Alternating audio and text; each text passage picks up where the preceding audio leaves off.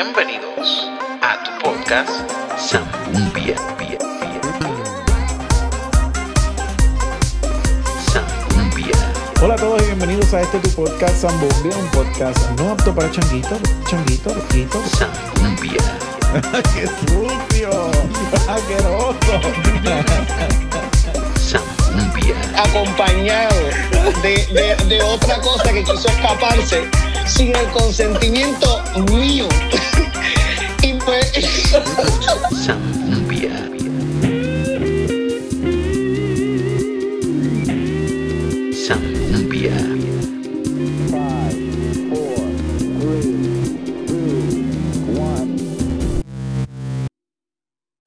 Hola a todos y bienvenidos a este tu podcast Zambumbia, un podcast no apto para changuitos, porque aquí nosotros hablamos de todo y todo es todo, literalmente hablando. Eh, el día de hoy tengo un invitado, ¿cómo se le puede llamar? es un pana, es mi hermano. Ya estuvo aquí en una ocasión. Eh, así que con ustedes, sin mucho preámbulo, sin mucha cosa, porque estamos ready para este podcast, eh, nuestro hermano Natanael alias Muy- Jung. Muy buenas tardes, muy buenas noches, muy buenas mañanas. ah, en cualquier momento que me esté escuchando. La primera vez que estuve fue en pandemia. Cuando Fue cuando, vía- cuando fue vía, vía así por Zoom Virtual. o algo así. Y súper cool. Ahora me escucho mejor porque ahora estoy directo Papi, al no hay nada mejor que sentarse a hablar con alguien a grabar este episodio. Yo detesto lo- grabar este virtual. Loco. Ay, es horrible, es Ay, horrible. sí, porque. Todo puede no- salir mal. no, el último que fue con Alexander Vázquez, tremendo episodio, by the way. Si no lo has escuchado, te invito a que lo escuches. Eh, papi, era como que, ah, se cayó la llamada, vamos de nuevo. sí, esto. sí. Los que, los que han escuchado qué cuestión, que, que ¿verdad? es Este, tu podcast. mi último episodio, que es con Robbie Arce, que fue mi primer maestro, de- no mi primero, pero fue el primer, primer maestro de teatro, así como que me, me- me dijo, esto es teatro. Fue como bien, porque se me fue la luz. Ah, en medio de la de esto. Ay, fue horrible. Entonces él se quedó en la llamada y él, él- él, como quien dice, fue el host del podcast. Ajá. Yo estaba como, oh, tuve que editarlo, fue horrible. En lo que yo logré, con- logré conectarme de nuevo para después volver a, a- a- a entrar en el hilo de la conversación. Ay, fue horrible, fue horrible. Pero el, el episodio está ahí, el episodio está brutal. Sí, vamos a empezar rápido dando la promo. Rapidito, este, Jun, entre las 400 mil cosas que hace, este tipo es lo más multifacético que existe. Jun tiene un podcast. De hecho, yo lo dije en el primer podcast. Mi, una de mis mi inspiración para hacer podcast que yo conocí que día era un podcast fue Chente. Yo lo he dicho otras veces aquí. Todo, todo el mundo, yo creo que todo el mundo. En Puerto En Rico él fue. El ejemplo. No, no, no, yo no puedo decir que fue el pionero, pero sí puedo decir que fue el primero que lo trajo a las masas. Sí. y decir que esto es posible. y que lo vendió Puerto bien. Rico, Ah, sí. Bueno, lo sigue vendiendo bien. Sí, sí, sí. este fue fue para mí fue Chente mi inspiración fue él en, en cuestión de yo poder tener un podcast y hablarles a ustedes y que lo escuchen y eh, entonces la persona que lo hizo posible que yo me dijo a mí esto es posible fuiste tú yo te lo dije en el otro episodio Sí, sí, sí. que yo me, porque tú tenías tú tienes Sí, un tengo. podcast que se llama qué cuestión búsquenlo en ¿Qué cuestión con Q y U con diéresis? Sí. Como si fuera en inglés, question. question qué question pero es en inglés qué cuestión digo en español ay whatever eso. Eso es lo que quiero, eso es lo que quiero. Vayan a escucharlo. Sí, este, vayan y escuchen. De verdad que está bueno. Ahí yo salgo en uno de los, de los Sí. episodios por ahí, hablamos Sales, ñoña un rato. sales en medio episodio. Es verdad. Pero eso es un chiste interno, tienen que escucharlo. Y- Sí. Y, y si acaso lo cogen, pues lo cogieron. Lo cogieron, exacto. Si no lo cogen, no pregunten. Entonces, este, pues hermano, ok. Jun vino para acá, a- a- va- venimos a trabajar muchas Venimos cosas. trabajar, Me encanta trabajar cositas. con Jun. Ya te extrañaba con Trayado. Yo ahora estoy viviendo en el pueblo de Cagua. En el mejor pueblo del planeta Tierra. Ahí estamos. Eh, voy a hacer un, un episodio después explicando mi proceso de la Bello. mudanza, porque es una historia Me imagino. Bien caro. Eh, pero ahora estoy por acá, estoy por acá por Cagua. Y entonces, pues Jun está más cerca. Podemos, espero poder tener muchos Amén. otros trabajos con Jun. Amén. Eh, pero hoy, hoy no somos muy amigos. Hoy no. Hoy. Digo, no sé, a lo mejor. O tú me convences a mí o yo, o yo te convenzo a ti. o nos quedamos en nuestros puntos, pero Exacto, amándonos. amándonos, sí, sí. Eh, vamos a hablar de varias cosas. Y quisiera hablar de, no sé si puedes hablar de, de tu trabajo ahora mismo en la Claro, televisión. claro, Me claro. encantaría hablar de eso. Definitivamente, definitivamente. Eh, pero hay un tema que lo vamos a dejar para más ahorita, pero voy a dar ahora como que una introducción. El trailer. El trailer.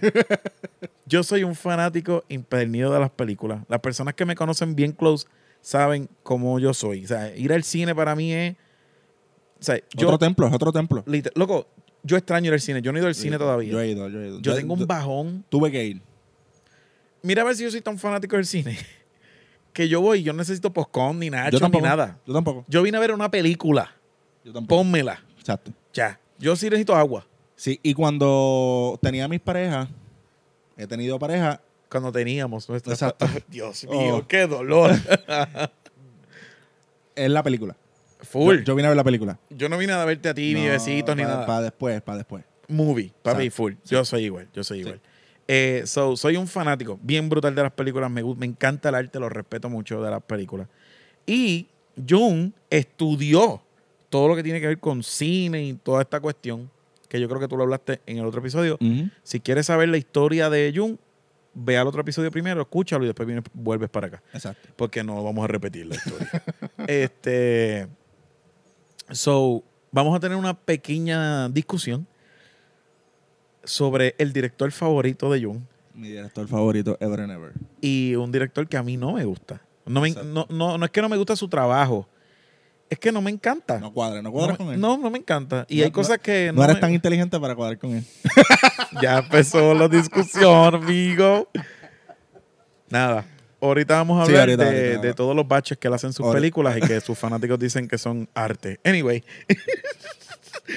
esto, va a estar, esto va a estar mejor de lo que yo pensaba. ¿quién es el director?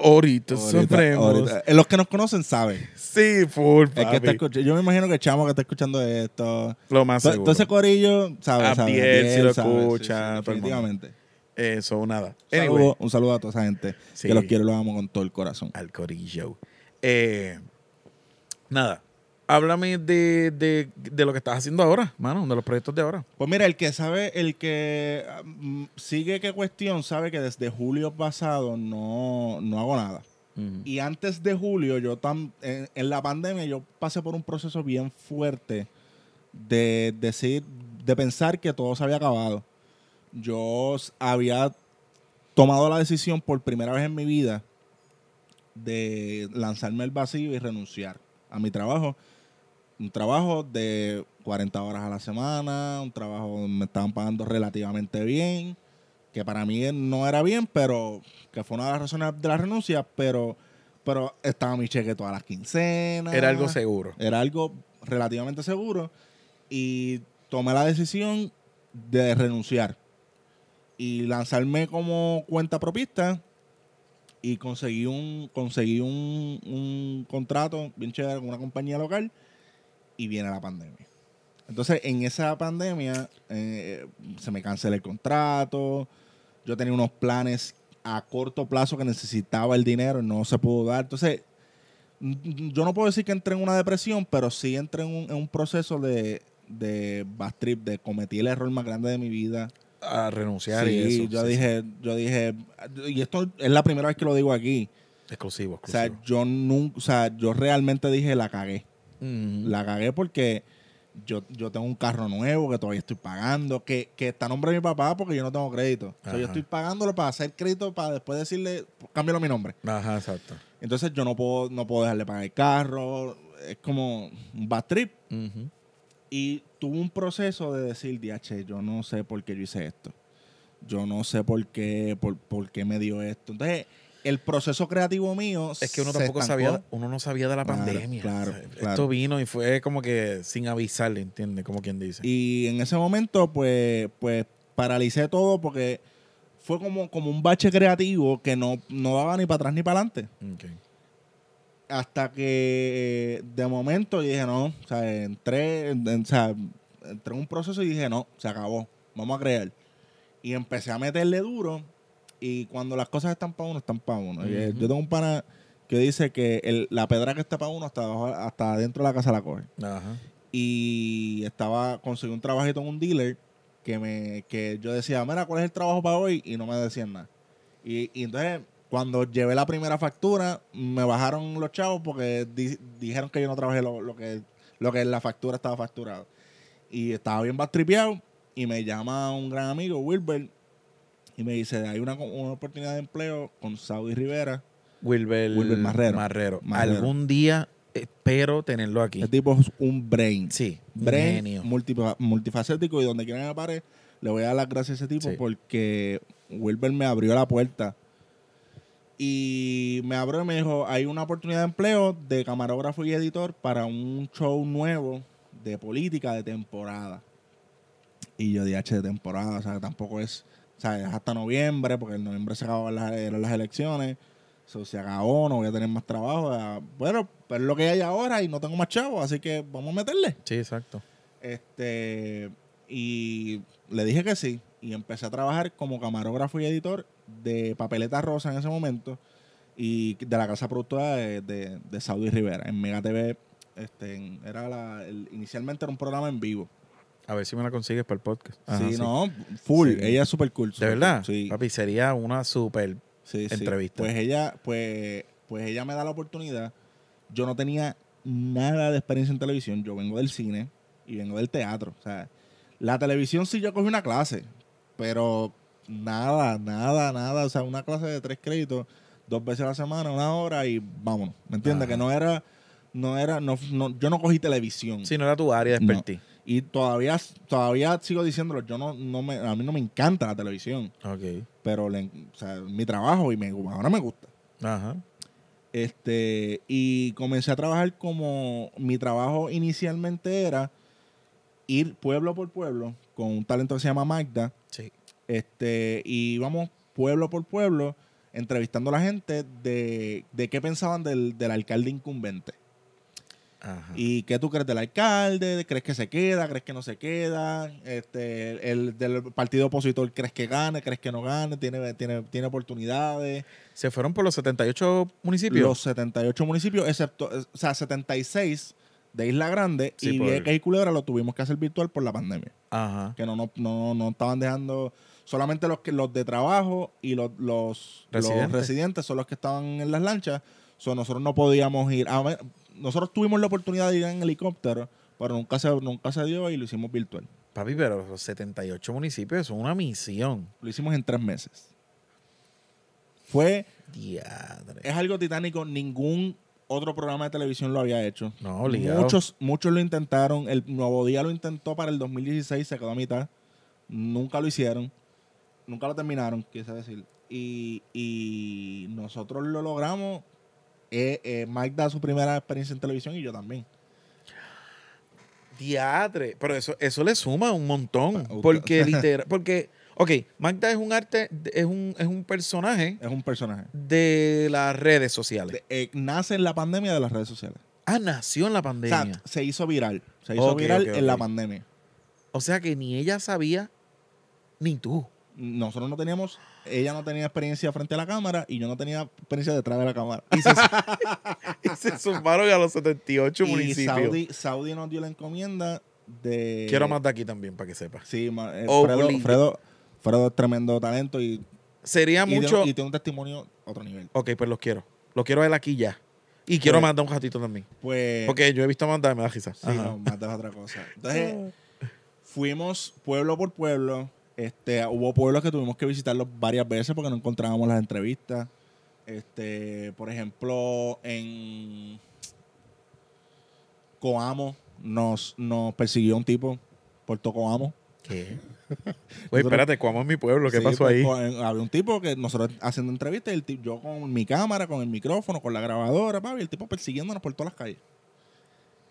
Y yo tenía mi, mi cámara no es, no es la más cara, pero tampoco es una baratilla.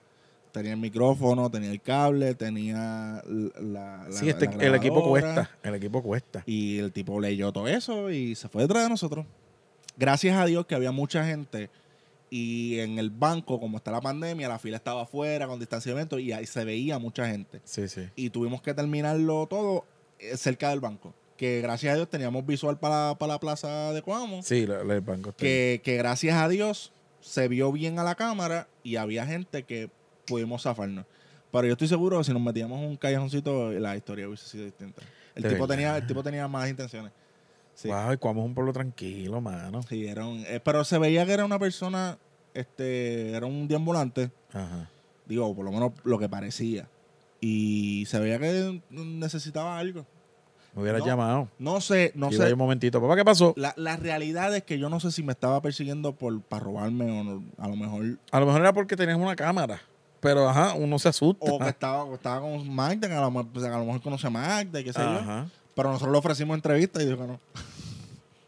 Ah, en serio. Sí, sí. Pero ¿Qué dijeron del alcalde de? Ahora tengo curiosidad. Todo el mundo lo quería. Papi, ¿qué En Tato? En Coamo, Tato, Tato va a ganar hasta que se muera. Sí, es que Tato ha hecho un excelente trabajo en Coamo. Yo no, o sea, no. Pero yo pensaba que iban a decir eso de, de por ejemplo, de, de Willy aquí en Cagua y no lo dijeron. Eh, pensaba que lo iban a decir de en Isabela con Charlie y Yo he escuchado nos llevamos, pésimas. nos opiniones llevamos una sorpresa Sí. increíble.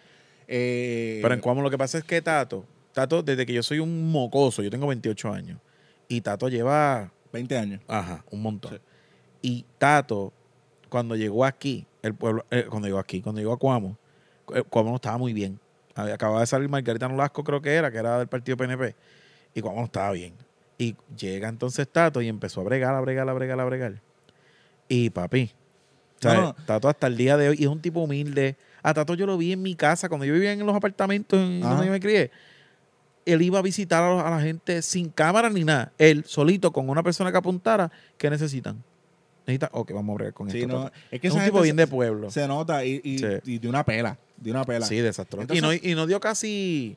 Tú no escuchabas por ahí no, mucha no, agua. no una campaña agresiva. Él era bien tranquilo, Es que él hace. Y ya. Algo que yo me di cuenta en este proceso de Papeleta Rosa, del programa Papeleta Rosa, es que los que trabajan bien no necesitan bombos y platillos. Exacto. Y, y es algo que uno lo puede aplicar en cualquier etapa de la vida. Literal. Y en cualquier escenario de la vida. El que es pelotero no necesita decir yo doy 18 jonrones. No. Hazlo Los números bien. están. Sí. Entonces, este, pues en ese, en Papeleta Rosa nos dieron esa encomienda. Espérate, espérate, perdóname, yo sé que te iba a interrumpir, pero tengo curiosidad de mi segundo pueblo, de Ponce, que dijeron de Mallita. Ay, la barrieron, pero así. Bueno, la pela que dio. Papi, La pela que dio este Lizarri fue una. todo el mundo quería que se fuera. O sea, eh, gente, gente, pero tuvimos que cortar porque hubo gente que habló malo. Eso quería decirte. Sí, sí. Ir por 78 municipios en tiempo de elecciones es coger ambientes caldeados en todos lados. En todos lados. Hubo gente bien malcriada o algo que era como que, ok, esto no puede ir. No, sí, hubo gente que, que nos decía, te puedo decir mi opinión, pero fuera de cámara. Porque no querían, no querían comprometerse. Y decían hasta... Y decían, "Buah, en comerío me pasó. "Diache, en Comerío me loco, qué pasó experiencia tan Que salvaje. en comerío nos pasó que nosotros estuvimos 25 minutos buscando y nadie nos quería dar. Y todos eran, era así, no, fuera de cámara, pero te doy, te doy la entrevista fuera de cámara. Y barrían el piso con el alcalde.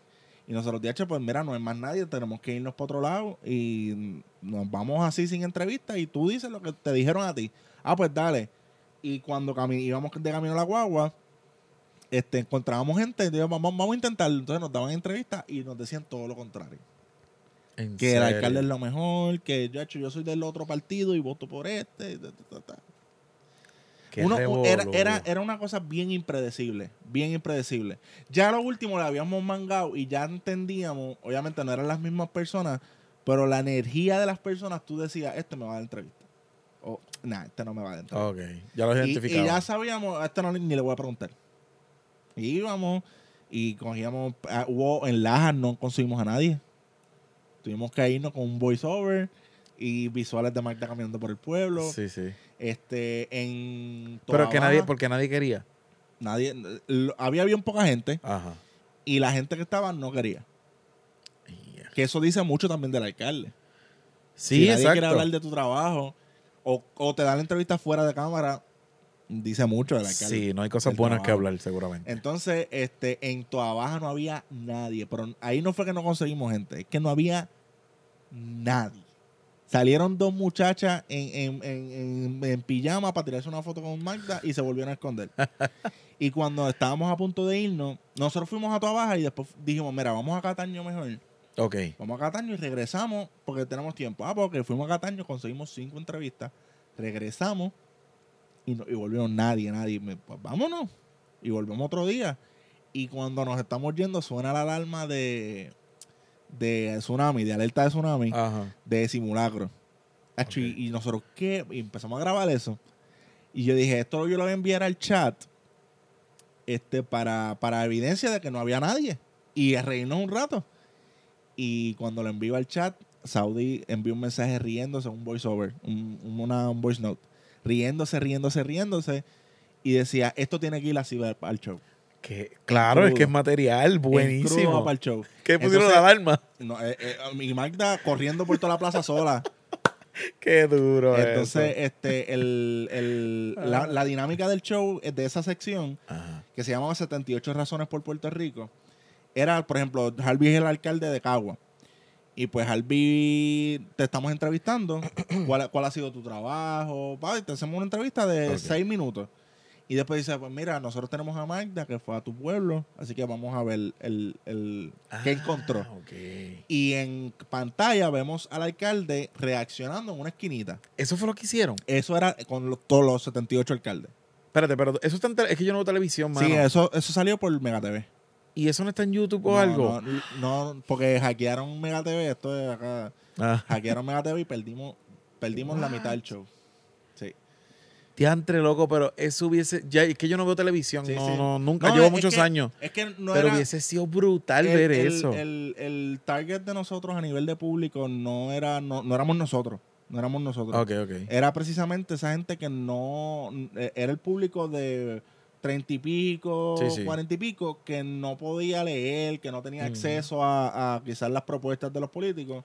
Y la encomienda del programa era: tú, tú vas a conocer todas las caras que van a, que tú vas a ver en la papeleta, en las tres papeletas. Ok. Dieche, no habíamos planificado hablar de esto y resultó ser el triple de interesante. Oh, Es que me acabas de decir algo que tengo que hablar de eso. Las Mm. reacciones de los alcaldes, qué concepto Era tan bello, cañón. era bello, era bello. Las caras de ellos obligadas. Sí, cuando barrían el piso, por ejemplo, en, Anda, Dieche, me- ¿por qué yo no puse ver? No, no, No eh, eh, de por ejemplo, hubo gente, eh, Magda, Magda a veces, eh, por ejemplo, en Loíza, que hablaron Ajá. cosas preciosas de la alcaldesa y la alcaldesa ha trabajado muy bien, dio una pela también. Este, si dan pela es por algo. eh, se, se daba- eh, las, las alcaldesas se reían. Con Mayita nunca nos dio entrevistas. ¿Qué rayos le iba a dar si es que nadie la quería ya? Ni Carolina, Ponce, Mayagüez, Las Piedras. Hubo, hubo como, como, como siete u ocho alcaldes que, que picharon. Sí, porque sabían. Los más Y así sabían. mismo Saudi se los clavó al aire. Obligado.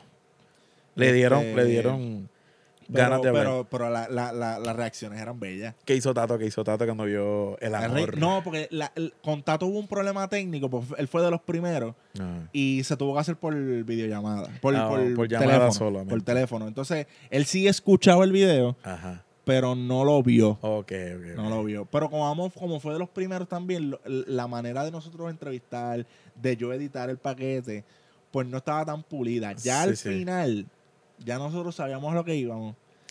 Yo me tardaba 15 minutos en editar el paquete. Sí, sí. Ya éramos pam, pam, pam, y los paquetes eran más dinámicos. Sí. Obviamente, hubo un proceso de yo entender cómo se edita para televisión. Sí, eso es otra, porque tú no trabajabas en televisión. Entonces, eh, eh, por ejemplo, yo tengo que condensar un video que, que puede ser de 7 minutos, yo lo tengo que condensar a, a minuto y medio, dos minutos máximo. Porque 5 minutos en televisión es una hora en cine. En, en términos de costo. En dinero. Ay, mi madre. Sí, que es un trabajo chabón. Que si tú, tú haces una entrevista, si a ti te hacen una entrevista de 6 minutos en televisión, tú sabes que tú, tú eres el rey. Obligado. Y si, lo, y si es en prime time, como nosotros estábamos, eh, más todavía. Ok. Entonces, por eso, por eso es que con el tiempo eso era. Ah, ahora yo entiendo. Sí, sí. Voy a contar algo aquí que nunca he contado. Ajá. Esta es la primera vez que lo voy a decir. Yo trabajo de Rey Mago en Plaza del Caribe. Eh, obviamente, pues Plaza del Caribe y Plaza Las Américas son del mismo dueño. Ajá, de los Fonalleda. Y pues parece que ellos contrataron, no sé, un equipo de producción para hacer los anuncios de Navidad. Ok. Que los hacen en los mismos Plaza de América, Plaza del Caribe. Pues ellos grabaron y entonces el a mí me contrata el fotógrafo que contrata Plaza del Caribe. No sé un, si- un subcontrato. Ah, exacto. O sea, ellos contratan al camarógrafo y el camarógrafo trae su, su, Su crew.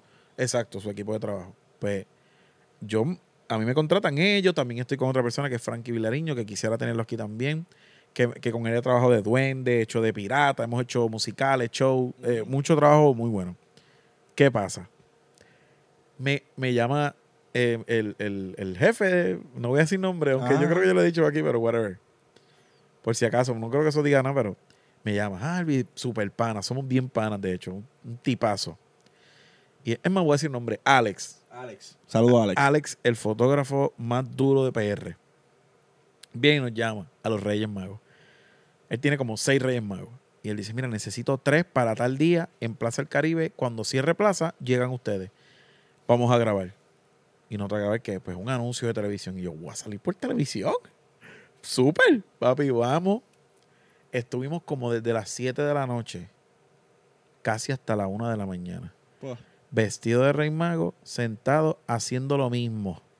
Vamos a que cuando, nos tocaba a nosotros, porque a veces estábamos sentados y era otra parte. Ajá. Ok, vamos de nuevo, ha- hagan lo mismo, pa, qué sé yo, para esto. Ok, vamos de nuevo, otra toma, papi, como 30 tomas de lo mismo, y aquí y allá. Terminamos. Y nunca salimos en el anuncio. Eso pasa. Papi, salimos en una, en una parte que se ven dos muchachas subiendo una escalera y nosotros estamos en el fondo. Pero casi no se ve. Lo que pasa es que eh, mu- Y ya. muchas veces para, eh, para publicidad en televisión, Ajá. eso también depende de la agencia y de, y de quién produzca el, el anuncio. Pero usualmente hacen una campaña y del mismo día, por ejemplo, tuvieron ocho horas eh, grabando Ajá. y ahí pueden sacar yo, 15, vi- 15 anuncios. Ajá. Entonces, probablemente el que enviaron a televisión era el que no salía. Papá. Y yo digo, pero ¿y mis partes dónde fueron? Yo estuve un montón. Ya, anyway, yo Sí, dije, ok. sí.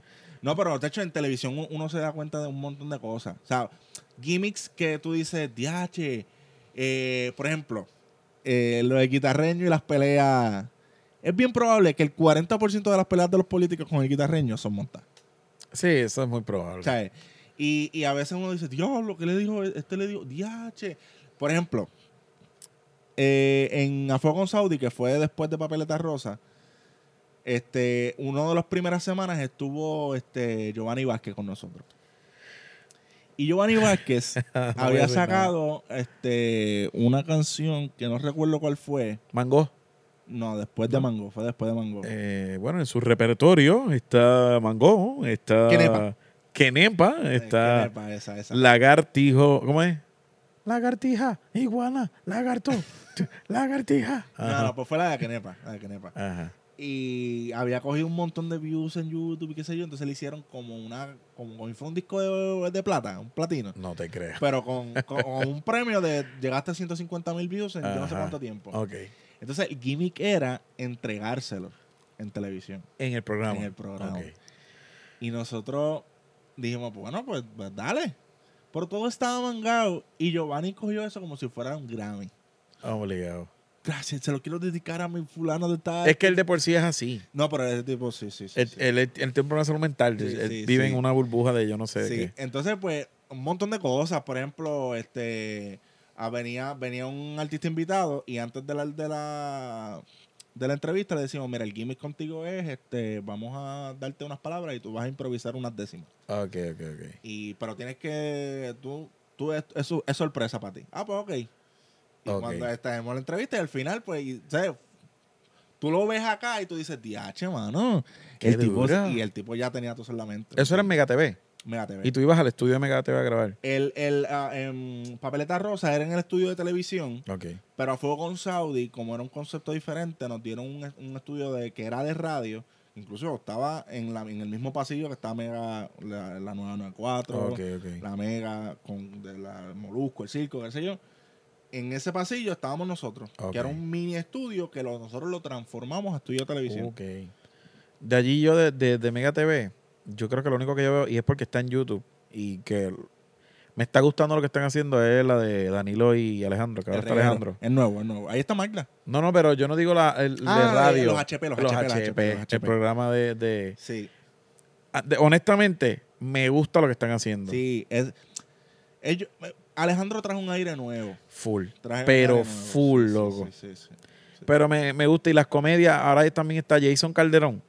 Papi, yo amo ese tipo. Ese tipo nosotros, me hace nosotros. reír tanto. O sea, pero es una cosa.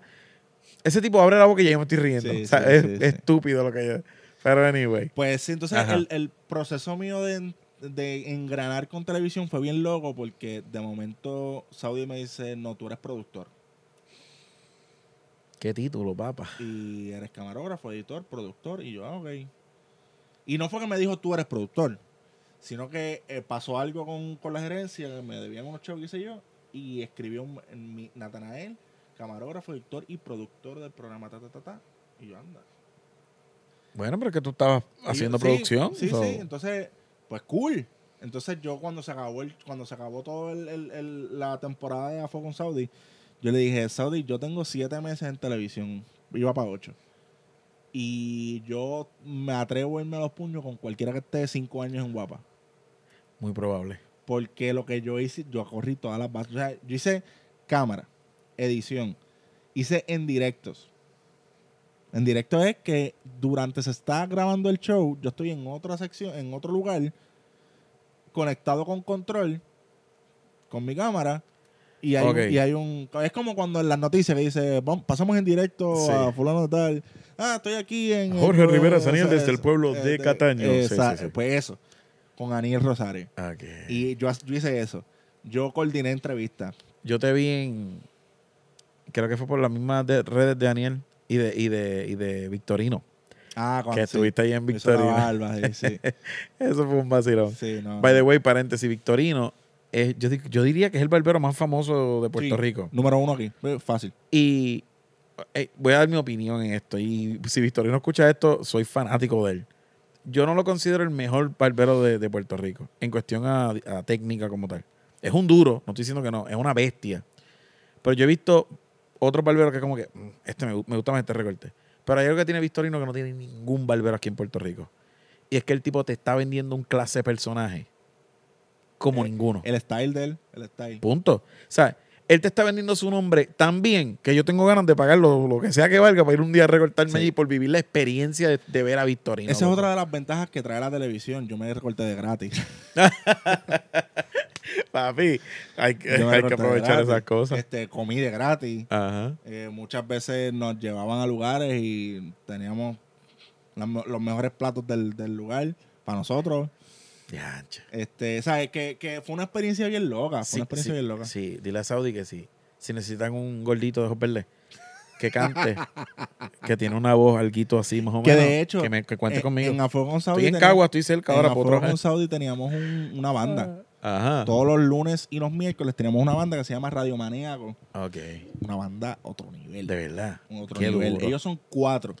Y suenan como una banda de ocho. Esos que están bien afincados. Demasiado. Bien afincados. Esos son familia también. Son, son Sí. tres, son dos hermanos, un primo y un vecino. Que toda la vida está con ellos. Sí, ¿Sabes sí, qué? Pero le meten, pero es, es de la- es de las bandas que se miran y ya saben. Y ya, sí. Y montan, montan una canción en 40 segundos. Pero nada, si hay espacio para otro de la nómina, me avisa. Exacto. Nada, el Ajá. punto fue que, que la, la- la experiencia de trabajo fue bien loca porque yo tuve que adaptarme demasiado rápido a un medio que yo no estaba, no estaba acostumbrado. Entonces, Saudi, la ventaja, la ventaja es que también Saudi tiene 25 años en el medio. Como dicen por ahí, una loba vieja, ya sabe lo que ya, hay. ya, ya sabe lo que hay, sabe cómo hacerlo, sabe lo que funciona y lo que no. Exacto, ya y sabe ya lo que hay. yo, yo ese, ese, ese, ese, esos 25 años, Saudi no los dio en bandeja de plata. Ya, Y yo aprendí tanto, tanto, y todavía sigo aprendiendo, y ahora entramos en otro proceso y estoy súper pompeado. Ajá. Entonces, entonces ent- eh, tiene sus pros y contras, porque la realidad es que todo es efímero, no hay nada seguro en el medio, Sí, como todo. pero a la vez me lo disfruto tanto y prefiero mil veces eso donde estaba. Yo, yo creo que yo si yo no llego a, a- a renunciar a donde yo estaba, yo no hubiese... Sí, porque lo más se seguro, te hubieran ofrecido aquel trabajo y hubieras dicho, ah, pero es que esto es efímero, acá tengo el No, sueldo que, seguro. que quizás eh, que quizás hubiese tenido unos compromisos que no podía decir que sí. Sí, no podías irte a los 78 municipios, ¿entiendes? Exacto. Y, pero nada, de hecho, me, me lo gozo, me lo gozo. Este, la semana que viene tenemos otro proyecto. Qué bueno. Estoy mano. bien pompeado porque es- la televisión es otra cosa. Es Sí, otra cosa. sí. Y, en- y descubrí que también hay una es manera de contar historias. Que dentro de todo, yo hago cine, hago televisión, hago teatro, hago lo que hago para contar historias. That's it. Eres artista. Exacto. Las artes se supone que es eso, contar algo en lo que hacemos. Claro. Eh, ok, llevamos 34 minutos en una preguntita que yo te hice de que, de, que- de que Sí. nos envolvimos en 35 temas. Pero día 3, es que de verdad que es bueno hablar contigo porque Claro. no, Es o sea, rico, rico. Corillo, es bueno. Antes de nosotros empezar a grabar esto, ya llevábamos como una hora hablando anterior. Eso fue como que, ok, espérate, vamos a grabar el podcast. Exacto. So, Jun y yo nos ponemos al día y hablamos un montón. No, como, que, que- lo- y- como que los dos somos podcasteros. Y, esa- y que hace tiempo no hablamos. O sea, que estamos aquí, tenemos telas para cortar. ¿Qué? ¿Qué? Chach. Anyway. Nada, tenemos ahora. eh, llegó el momento de la verdad. Llegó el momento de la verdad. Eh, di, di algo rapidito, que quiero hacer algo aquí. a ver Pues si me mira, sale. este. a ver si me sale. ¿Qué puedo decir? Yo, yo sé que yo estoy ready. Yo he estudiado la carrera de mis directores Ajá. y tengo mis razones por las cuales son buenos. Y dato curioso, Ajá. tú me dijiste a mí que tú eres, eh, nadie te roba los dulces en películas de acción. Eso fue fuera del podcast. Exacto, exacto. Sí, sí, que, que me gustan mucho Que- las películas de acción. sí, sí. No- Digo, veo de todo, por ejemplo, la comedia es lo más que a mí me gusta en, la- en las películas. Pero sí, ve- ah, veía muchas películas de acción, veo Pues, muchas pues películas yo te tengo que decir que las películas de acción es uno de los géneros que no me gustan. De verdad. Está bien, sí. Yo lo digo para que me críen viendo mucho. No, no me y yo me crié con Van Damme, con, con Sí, Jackie Chan. Stallone, Jackie Chan. Aunque Jackie Chan era, era, una comedia acción comedia, sí. Era acción comedia. Pero, Me encanta Jackie Chan. pero, yo- pero igual, cuando yo empiezo a, a estudiar y a, y, a, y, a, y a desmenuzar guiones, Ok. la acción está ahí para vender. Ah, sí, no, full. Y por ese detalle empecé a distanciarme un poco y encontré montones de películas que son como, Sí. ¿por, qué, por qué esto no es lo que no entiendes? Por ejemplo, eh, yo después de, de cuando ya empecé a coger madurez en la vida, empecé a ver muchas películas de drama. Es que sí. Que haya mucho drama y suspenso. Me gustan las películas con buenas historias. E- e- Ese, ese- eso es lo que yo siempre digo. A veces me dices, ¿cuál es tu, cu- cuál es tu género favorito? Yo no tengo género favorito. Después sí. que a mí me cuenten una buena historia, Ya. Que, que la sepan contar, porque hay veces que tú tienes, tú, tú ves la película y tú dices, "Ah, está buena, pero hay algo. Y es que no te la supieron contar. Es una historia buena, Sí, pero pues, pero no te la supieron contar. yo he visto, yo he visto buenas historias con malos actores y he visto tremendos actores con malas historias. Pésimas historias. Y ahí es donde está el problema. Pero nada, vamos entonces a comenzar a dejar si esto me sale, espérate. Yo espero que esto se escuche. Sí, se escucha. Ah, espérate, espérate. Ah, eh, espérate, un momento, anuncio un apagado. Vamos a hablar, Espérate, vamos a hablar, Ok, oh, comenzamos. ok. Estamos viendo un video para los que Eh, no bueno, sí, están pero- escuchando. Aquí el punto es la música. Quiero que sepas que hoy vamos a hablar de por qué. Espérate, espérate. Yo estoy bien puesto, de verdad. Te voy a decir una cosa. Te, Dime. estoy, te estoy mirando a los ojos. Dímelo. Tarantino no es bueno. Pues yo te voy a dar todas las razones por las que es bueno. Vamos a poner esto en pausa. Esto parece que salió. Me gustó, me gustó. Me, me, me puso a hervir la sangre. Yo espero que esto se escuche en el, en el, en el Exacto. podcast. Porque si no, va a estar bien ridículo. No, la, la parte que estamos hablando va a ser un desmadre. Oja- yo, creo que, yo creo que no se grabó. Sí, Así yo creo nada, que sí, yo creo que si sí. acaso lo edita. hablamos, habla, estábamos hablando mucho así encima de porque es que es un anuncio y pues me pueden No, desmonetizar el, exacto. el- No, y no queremos que se... Nada. No, yo quiero cobrar. Este, mira. Ok, ¿Qué, qué, qué? vamos a hablar de esto, Ajá. espérate, espérate. Ok, yo conozco a Jun hace un par de años. Hace, bueno, hace un montón de años ya, hace como. Como seis o siete. No. Yo llegué a Gosen en el 2002. No. No, embuste, no. Yo tenía. Wow, cuando yo llegué a Gosen? 2012, cuando abrió Cagua, en Ponce. Exacto, 2012. Y yo te conocí en- allá. Yo- sí. Wow, Eso pues fue sí. hace nueve años, loco. Ocho, nueve años. Ya, sí, no, estamos en 2020. Diache, Wow. Tú y yo nos conocemos. Wow. Loco, sí. Sí, sí. So, nos conocemos hace un montón. y. Jun es de estas personas con las que yo comparto bastante. Y que uno hace clic de una. Sí, sí, sí, sí, sí. Y yo sé, y, y yo sé que a Jun ama, o sea, Jun ama a el director Quentin. Dilo tú, dilo tú, dilo Quentin, el papacito Tarantino. Oh, Jesus Christ. Eh, Quentin Tarantino. así que ah, yo no soy muy fan de las películas de Quentin Tarantino, nada en contra de él. Lo que dije ahora fue jugando. De que no, de qué fue lo que dije ahí, ni me acuerdo. Que no era, que no era bueno. Sí, que algo de No, los baches. en realidad es bueno. Eh, eh, Quentin Tarantino es tremendo director. Lo que pasa es que a mí no me encantan sus películas. Y yo sé que Jun es muy fanático. Yo dije, vamos, vamos a debatir de esto. Vamos a hacer el podcast. Esto era el podcast, pero nada. Eh, quiero buscar aquí. ¿Cuál es tu película favorita de Quentin Tarantino? Django Unchained. Ok. Esa es la única, creo que es de las pocas películas que a mí me gustan de él. Que te lo dije ahorita. Tiene- él, tiene, él tiene ahora mismo Las nueve amo. películas. Yo estoy ahora mismo aquí entrando a Google. Obviamente ustedes no pueden ver esto, están escuchando, pero para ver las películas. Él tiene ahora mismo nueve películas de él que él escribió y dirigió. Ah, Pero dice 10. El... Sí, 10. Ajá. Tienes, tienes toda la razón. Porque Kill Bill son dos películas. Ah, exacto. Ok. Dice aquí Kill Bill, que esa es la de la muchacha que se viste de amarillo que mata Que es- gente. Que es una oda al Kung Fu chino. Ok. Nunca la he visto, by the way. Yo- hay películas de él que yo no he visto. So, por eso no puedo decir nada concreto. pero- Eso es una película larga que dura cuatro horas o la dividieron en dos. Eso, Kill Bill Ah, volumen ok. 1 y Kill Bill volumen 2. Ah, pues tengo que verla. Está y, Dead y Kill Bill. Proof. ¿Cuál? Y, y al final, pues Kill Bill. ¿Cómo así? Me perdí. Pues es que la gente dice, ah, no me de, no me de- no me este. Que, te, lo, te lo cuento después, te lo cuento después. te lo cuento después. Está Dead Proof. Acuérdamelo. ¿Cuál es esa? Death Proof es con el que hace de. Oh, yo no he visto sus películas. Me, me acabo de dar cuenta. Ay, es con. Es, es un tipo que se que enamora a las mujeres en los bares y. Y en un carro ahí, uy, bien. Hace tiempo no la vi. Ok. Pero la, y las mata y qué sé yo. ¿Hay alguna película de él que a ti no te guste? Hay una película que es la menos que me gusta. O que es la menos que te gusta. Que es este Jackie Brown, si no me equivoco. Oh, sí, Jackie Brown está aquí. Jackie Brown. No me gusta porque es, es, un- es de las más lentas que tiene él. Ok. Pero a nivel narrativo está demasiado duro. A mí, te voy a decir la verdad. A mí la de Pulp, ¿cómo se dice? Pulp Fiction. Esa misma. Esa la vi y me gustó. Yo soy fanático de John Travolta y Samuel Jackson es una bestia andante. Eh, so, me gustó. Es una película que puedo ver más de una vez. Me gustó.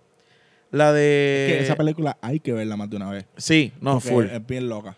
Sí, es bien extraña. Entonces está la de Django, que esa es mi película favorita de, de Esa- las de Quentin Tarantino. Eso es un peliculón. La he visto como tres veces y la puedo, me puedo sentar a verla hoy otra vez súper bien. Eh, hubo una que él zumbó reciente que fue con Brad Pitt y, y, y Leonardo Y DiCaprio. Leonardo DiCaprio, que es mi bebé. Yo creo que aquí va- actor favorito. Aquí va a empezar la pelea de nosotros. ¿Es tu actor favorito de, de DiCaprio? De- DiCaprio es muy de- bueno. De toda la vida. De hecho, yo creo que el Oscar que le dieron, no se lo- no, yo se lo hubiera dado con otra película. ¿Con Y cuál? de esa, y de esa también. Pero no sé, yo creo que yo he visto películas del anteriores que yo decía, este tipo se, se Yo- tiene que ganar el Oscar. Mira, y yo- no se lo daban. Yo te voy a ser bien honesto, un paréntesis. Ajá. Yo pensaba que se lo iban a dar con Wolf of Wall Street. ¿Te gusta esa película? Esa película es, A mí no me para gustó. mí es su mejor película. De verdad. No, Sí. yo no, no, no. No, esa película, me encanta. tú ves un arco iris de emociones con ese tipo. By the way, su, su parte en Django, la parte que se parte la Ah, mano que fue de que verdad. fue real. O sea, ahí tú te das cuenta de, lo maravilloso que es DiCaprio. A mí me encanta, está entre Que mis es DiCaprio favoritos. y que es Tarantino. Porque cualquier otro director lo hubiese Corta. parado. Pero yo creo que ahí está la, ahí es donde está la belleza de Quentin Tarantino.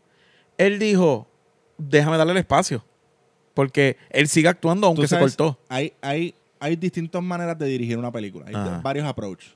Y de acuerdo a tu manera de trabajar la, la, la dirección, es, es- es- de la manera en que tú te... Es como, digamos, tú- la manera de tú ver el mundo es de la manera en que a ti te críen, básicamente. Ajá. Pues Literal. Tarantino es un, a- un director actor.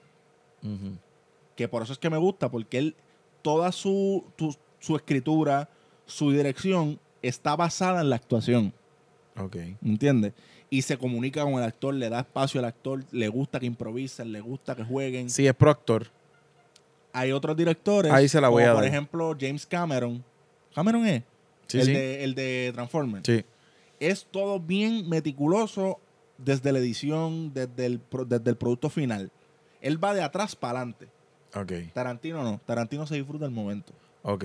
y tú ves todas las películas y ahí él tiene un dicho que todo el crew lo tiene que repetir. Ujú. Y él dice, why we, eh, why we are doing this movie? Y todo el mundo repite, because we love making movies. Ok. O sea, ¿Por qué hacemos esta película? Porque amamos hacerlo. Sí, sí, sí. ¿Me sí, entiendes? sí. Pues como te digo, yo, repito, ¿verdad? déjame aclarar esto antes de yo. No es que, no es que ya me cae mal el cuento. No. Yo reconozco que es un tipazo y eh, que es un. Está haciendo buenos trabajos. Pero en lo personal, yo, yo.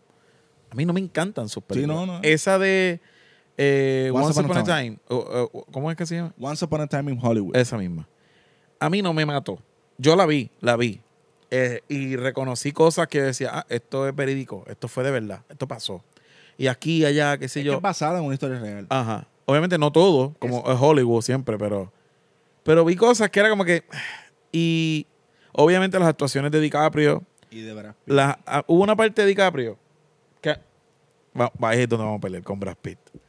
Eh, hubo una parte de DiCaprio que a mí me encantó. Cuando él está con la nena.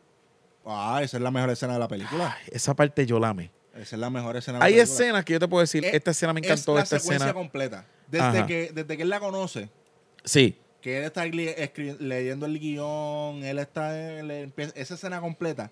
Y después cuando él ve la escena, que termina y dice, You are the best actor I've ever seen. de verdad. Y él parte empieza a llorar. Esa parte, loco, cuando llora.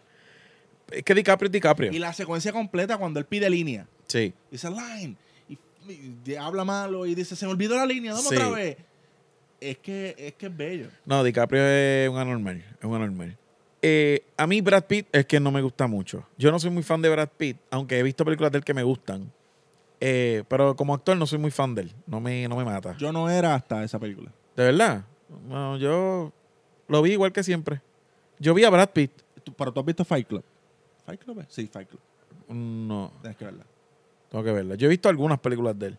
Pero como te digo, siempre veo a Brad Pitt. Pues fíjate, en esta película. Es no como Jim Carrey. Pues en esta película yo no vi a Brad Pitt. Yo lo vi. Yo, Ahí está, una vez más, Brad Pitt.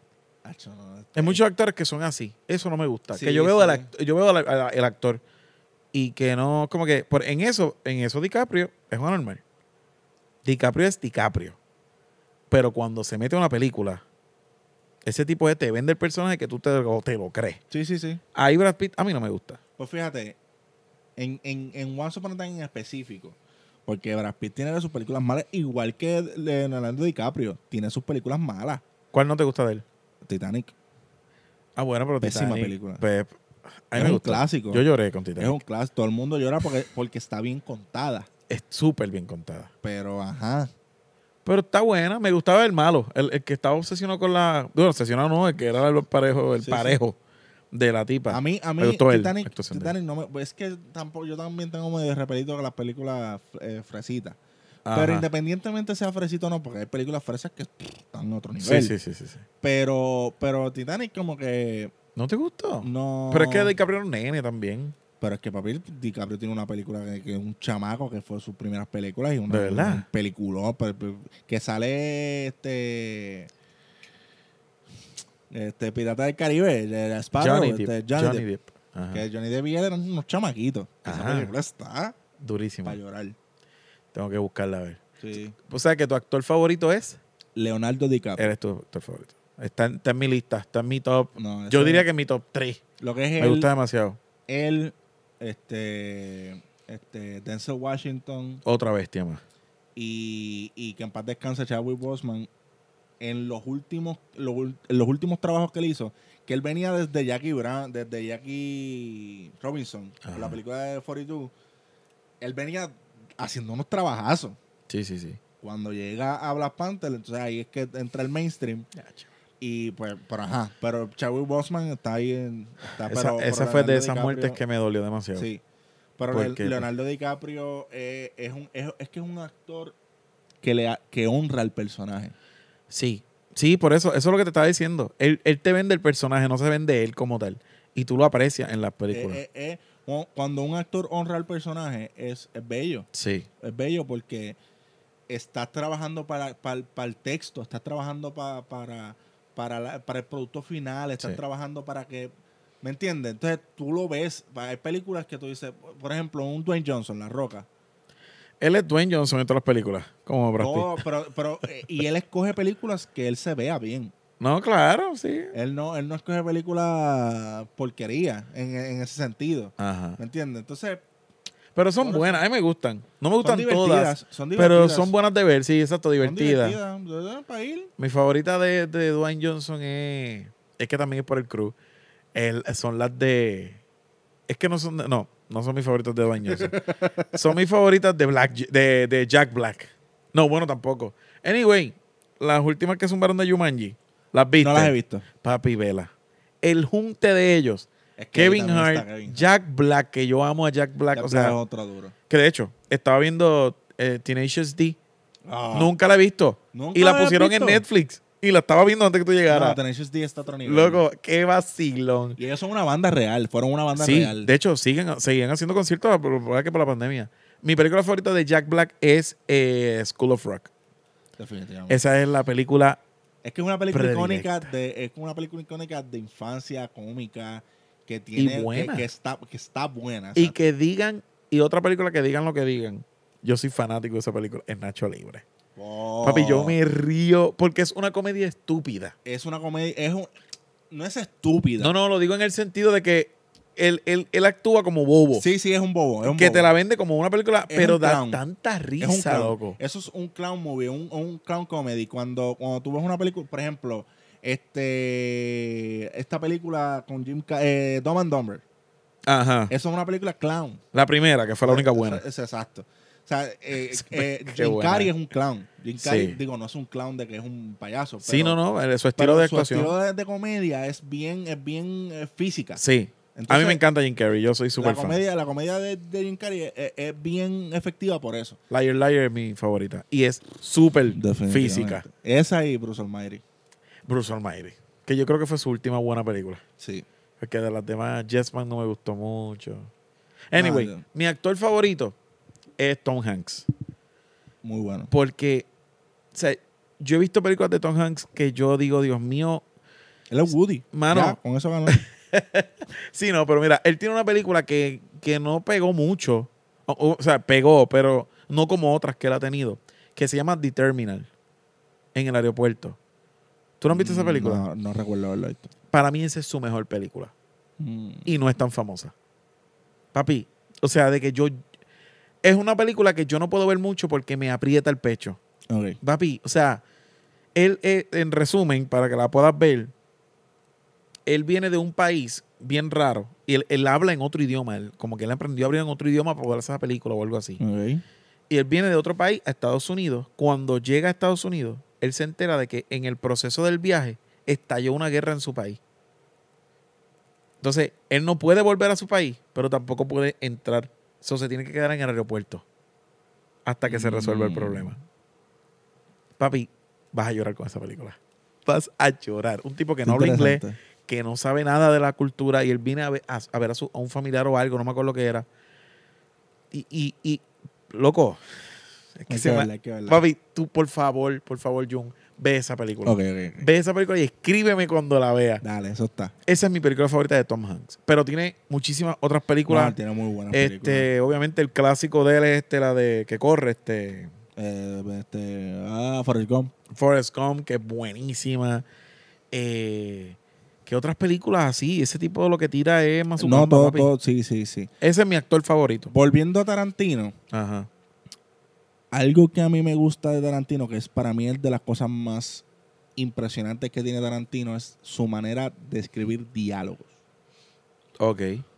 Si tú analizas los diálogos de él, son bien down to earth. Es una conversación que tú y yo podemos tener. Básicas, cosas básicas. Yo, mi, mi formación actoral se hizo basada en la, en, en- en la escuela de actuación interna. Ajá. Que básicamente yo no, no se refleja nada en lo exterior a menos que yo no sienta algo interior, in- internamente. Ok. O sea, si a mí me dice enójate, yo te, lo primero que voy a hacer es por qué. Ok. ¿Entiendes? No en, por ejemplo, eh, cuando tú ves una actuación externa, tú le dices enójate y rápido frunce, frunce en el ceño, eh, estás Ok. soy- estoy molesto. Si tú estás, dame una razón para Por alguna molestar. razón, yo necesito sentir molestia porque a través de eso tú vas a ver que yo estoy molesto. Ok, Pues yo no tengo que enseñarte que estoy molesto. Yo tengo que sentir que estoy molesto. ok. Ok. Y para la manera, la, la manera en que me enseñaron esa, esa escuela, obviamente de- dentro de toda la teoría, fue con una pieza de uno de mis escritores favoritos de teatro ruso que se llama Anton Chekhov. Ok. Y Anton Chekhov es un actor, es un escritor de subtexto. Ok. Cuando tú analizas lo- lo- los monólogos de Anton Chekhov, que de hecho, si, si puedes leer Tío Vania, ¿no? está en, PDF por cualquier lado. Vania es una pieza mi favorita de él. Tú, eh, en un monólogo, él te puede decir, este, Harvey, ayer fui al supermercado y encontré una docena de huevos. Y en esa docena de huevos, seis estaban craqueados. Pero como era la única docena de huevos que había, la tuve que coger. Y te está diciendo, yo fui, no tenía más oportunidades en la vida. Eh, Internamente lo que te está Ok, diciendo es, sí, yo, sí, sí, yo no tuve más oportunidades en la vida y lo que había era ser, ser, un, ser la mula de un punto, así que tuve que hacerlo. Pero te lo dijo de una manera bien Pero básica. Te lo, te lo dijo con algo que realmente pasó en su vida cotidiana. Sí, sí, sí. Entonces, sí. cuando tú trabajas el contexto, y obviamente esa es la mejor manera de trabajar interno, porque tú tienes que decir una cosa y sentir otra. Exacto. Y, y como mi manera de, de entrar a la actuación y mi manera de entrar al arte actoral y el arte narrativo fue desde ahí, con quien único yo pude verlo realmente en sus diálogos fue con Tarantino. Ok.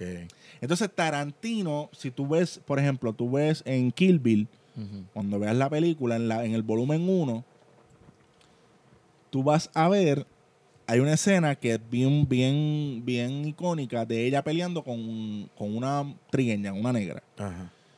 Lo digo así porque el que la ha visto sabe, y el que no la ha visto, pues no es un spoiler. Ajá. Y ellas están hablando normal. Y es una pelea súper icónica Mientras pelean. mientras pelean. Ok. Y en, mientras están peleando, Ajá. Están, eh, desmadran la casa. Como, bueno, Tarantino, las peleas de Tarantino. Sí, siempre al final es sangre y de- demasiada mucha destrucción. sangre, destrucción, pim pam pum. Y de momento están eh, a plena luz del día y de momento miran así por la ventana y el school bus de la hija de la trigueña llega. Y la hija se baja. Y tienen puñales y tienen todo, se están desmadrando la vida. Mala mía. Y, y de momento la, la, la hija abre la puerta y ellas guardan ahí todo. Ok. todo destrozado.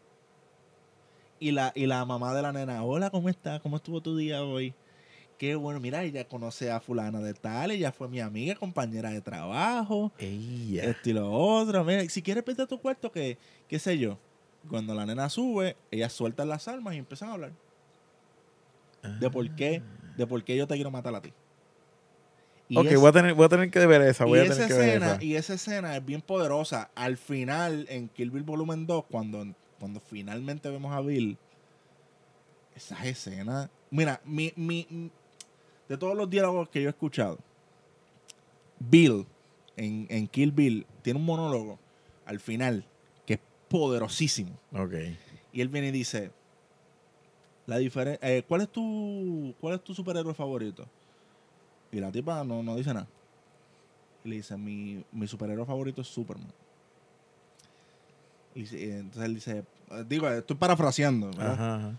Y le dice, ¿por qué? Porque Superman es un extraterrestre. Y si tú ves Batman, su alter ego es Batman, porque él es Bruce Wayne Ajá. su eh, Spider-Man, su alter ego es Spider-Man porque él es este, Peter Parker. Parker. Pero Superman, su alter ego, eh, ¿cómo es este? El reportero. Ah, este sí, Clark Kent. Clark Kent. Su, su alter ego es Clark Kent. So él necesita, él- eh, su disfraz no es Superman, su disfraz es Clark Kent. Ah, qué duro. Y no tiene que decir más nada. Ah, no, entonces con eso ya Y destruido. obviamente, en el contexto que lo dice, tiene muchas, muchas maneras de leer, leer ese texto. Y esa escena, loco, es tan poderosa.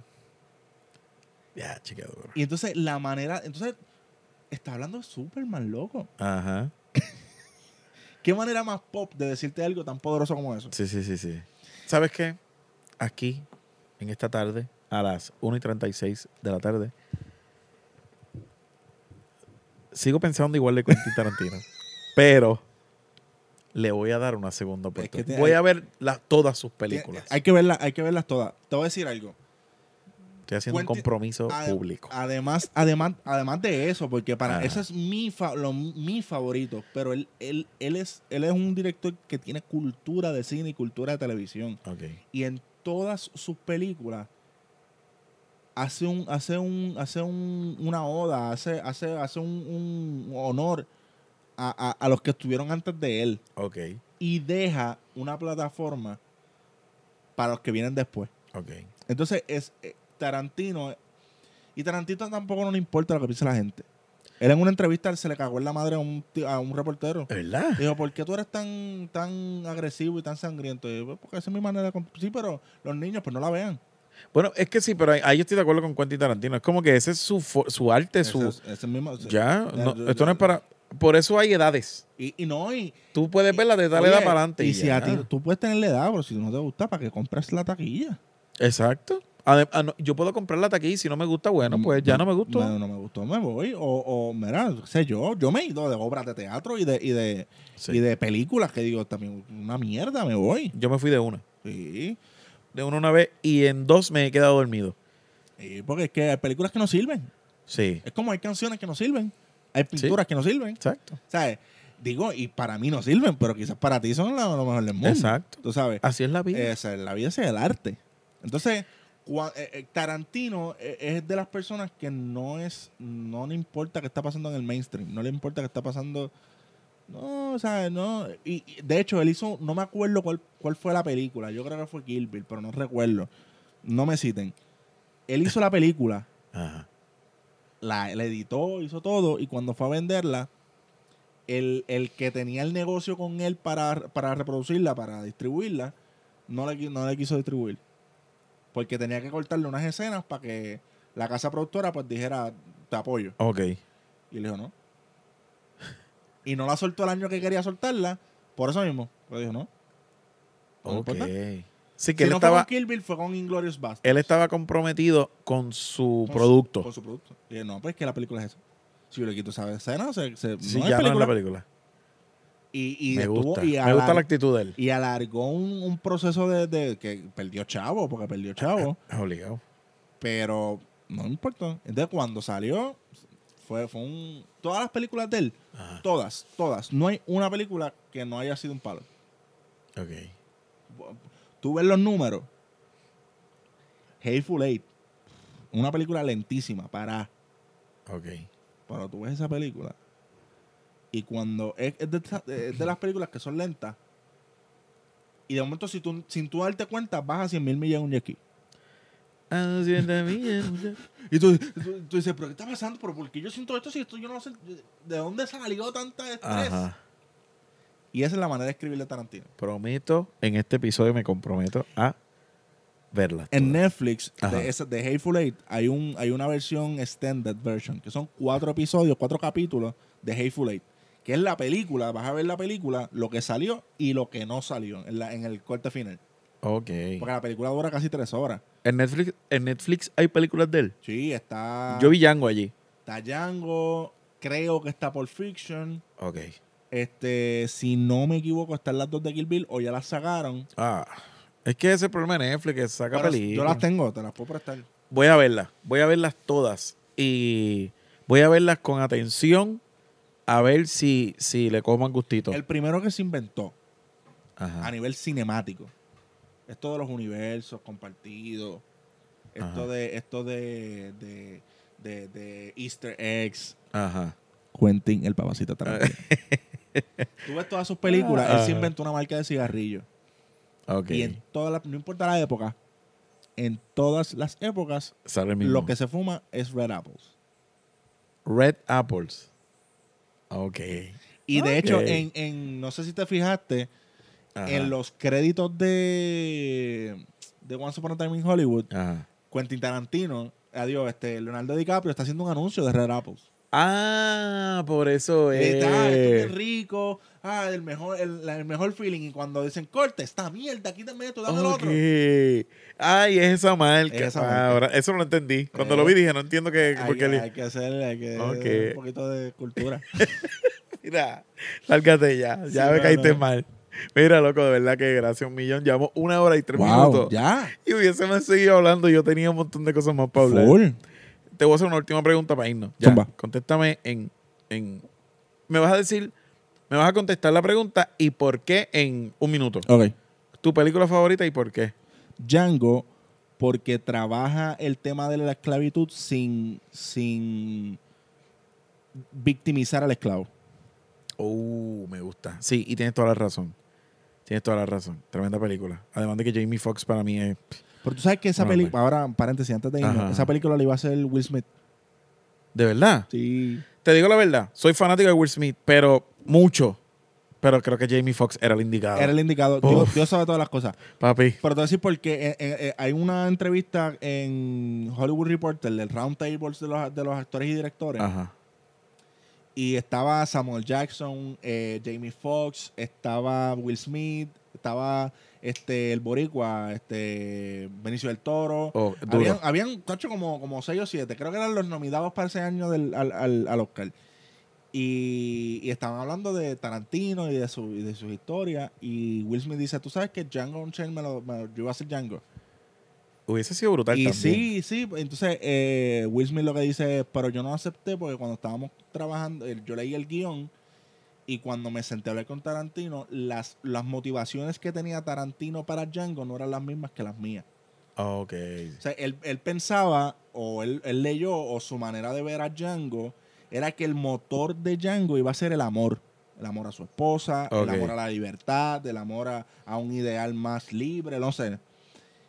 Y Tarantino dice, no, el motor de Django es la venganza. Sí. Eso, eso se percibe bastantísimo es- en la película. Recobrar mi orgullo y lo que yo siento que, no es mal, Ajá. que no y, y las dos cosas están bien pero es Django en, en la, pe- en el corte final tú ves a un Django que quiere venganza por méritos propios Sí. por eso a él no le duele cuando matan a, a- a Christopher Waltz Sí, al, mano. actor, al personaje de Christopher Waltz Sí, que era otro negro esclavo. Y lo matan frente No, a él. al, al, al, al Bounty Hunter al, a Christopher Waltz este, ¿cómo se llama el personaje de él?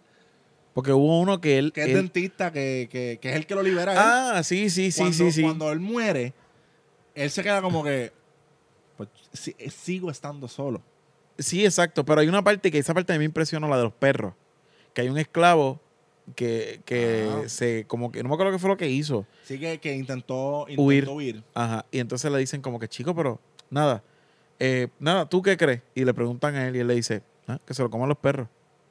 Y fue como que, ahí tú te das cuenta que lo que le importa es su venganza, Él punto, no- y ya. Mátalo. Y se, y se comió, los perros se lo comieron el tipo. Ay, mi escena favorita de, Django.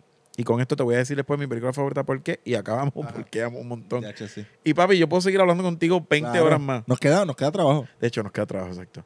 Eh, mi, mi- mi escena favorita de esa película la tenía en la mente y se me fue.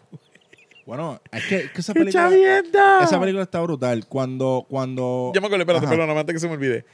Cuando el tipo, el dentista, el que lo liberta, eh, le dice, ese, eh, porque él va a una casa, a una hacienda, a Está vengarse de los dos hermanos, de los dos tipos. Ma- él mata a uno y el otro va corriendo en el caballo. Y ese dentista tenía la puntería más dura del mundo. Coge así la, el, la- el rifle y lo apunta y dice, ese es. Esa conversación de que el tipo está apuntándolo y el tipo se le está escapando y él, ese es. Y Jamie Foxx le dice, sí, ese es. Y él dice, ¿estás seguro? Pero utiliza un término extraño, no me acuerdo Ajá. cuál es, para decir estás seguro. Ajá. Y, todo esto mientras lo apunta y el tipo se escapa, Jamie Foxx.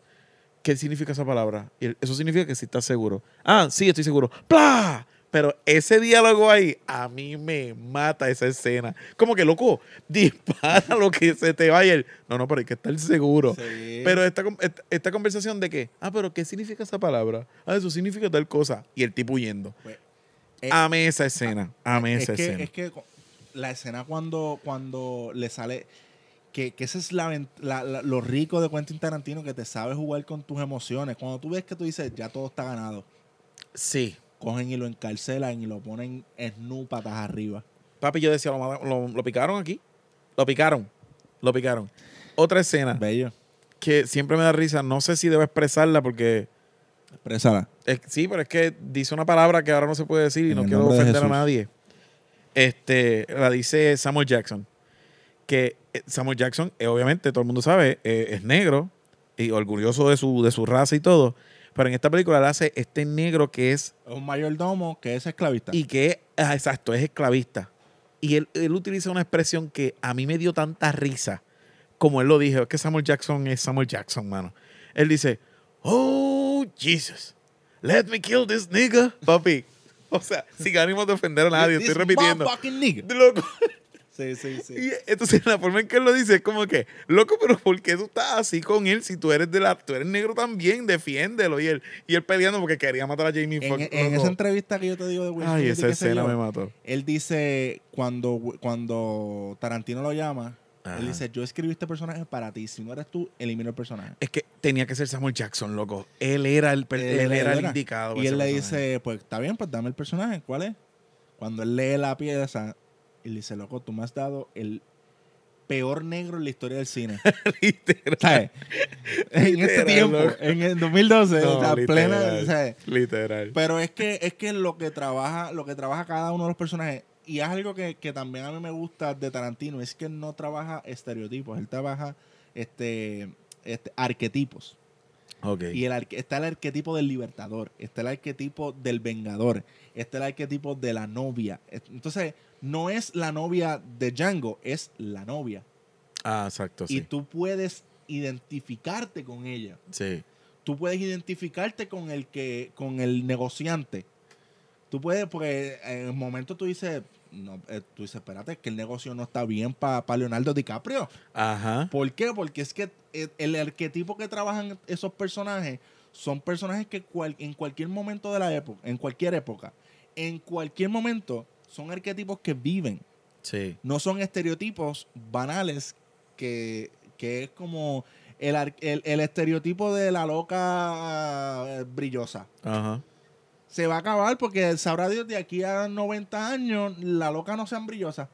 Sí, exacto. O ahora mismo hay locas que no- hay, hay homosexuales que no son así glamour. Bueno, la mayoría de las amistades que yo tengo que sean que son homosexuales no, no usan brillo ni nada por el estilo. Entonces, Sí. ese estereo- eh, eh, esos estereotipos ya no, no se deben utilizar en ningún en ninguna manera. Sí, porque ya no existen. Ya, no, ya no da gracia, que siquiera. Pueden dar gracia ahora, pero de aquí, míralo una- un mes, dos meses después, perdió relevancia. Sí, nadie va a entender. El arquetipo es, el arquetipo es, trabaja con la, eh, con la memoria colectiva.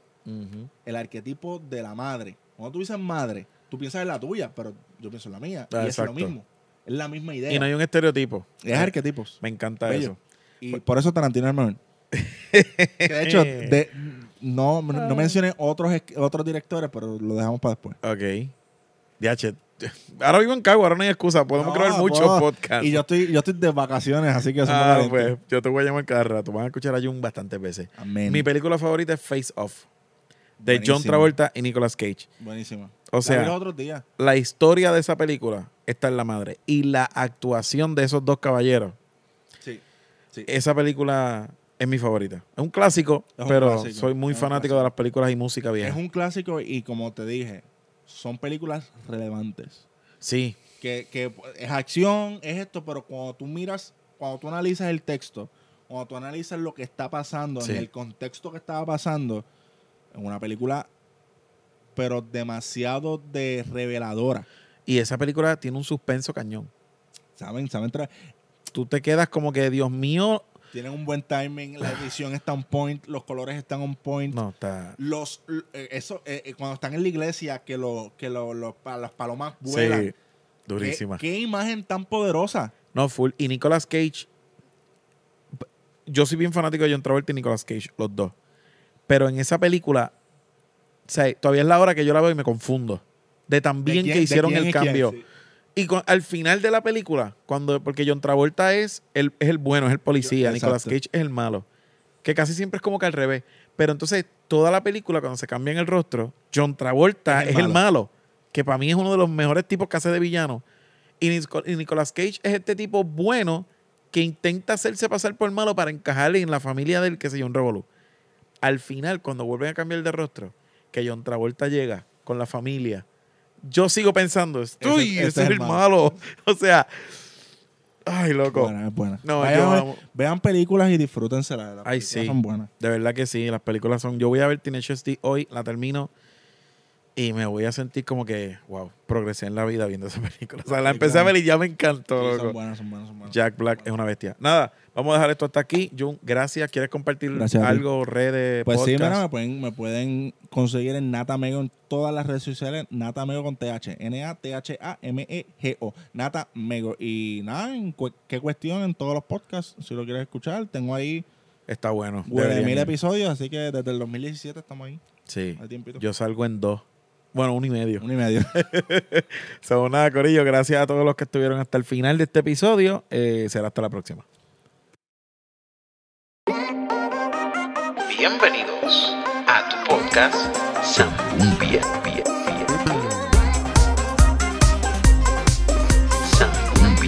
Hola a todos y bienvenidos a este tu podcast Zambumbia, un podcast no apto para changuitos, changuitos, loquitos. Zambumbia. ¡Qué sucio! ¡Asqueroso! Zambumbia. acompañado de, de- de otra cosa que quiso escaparse sin el consentimiento mío. y pues.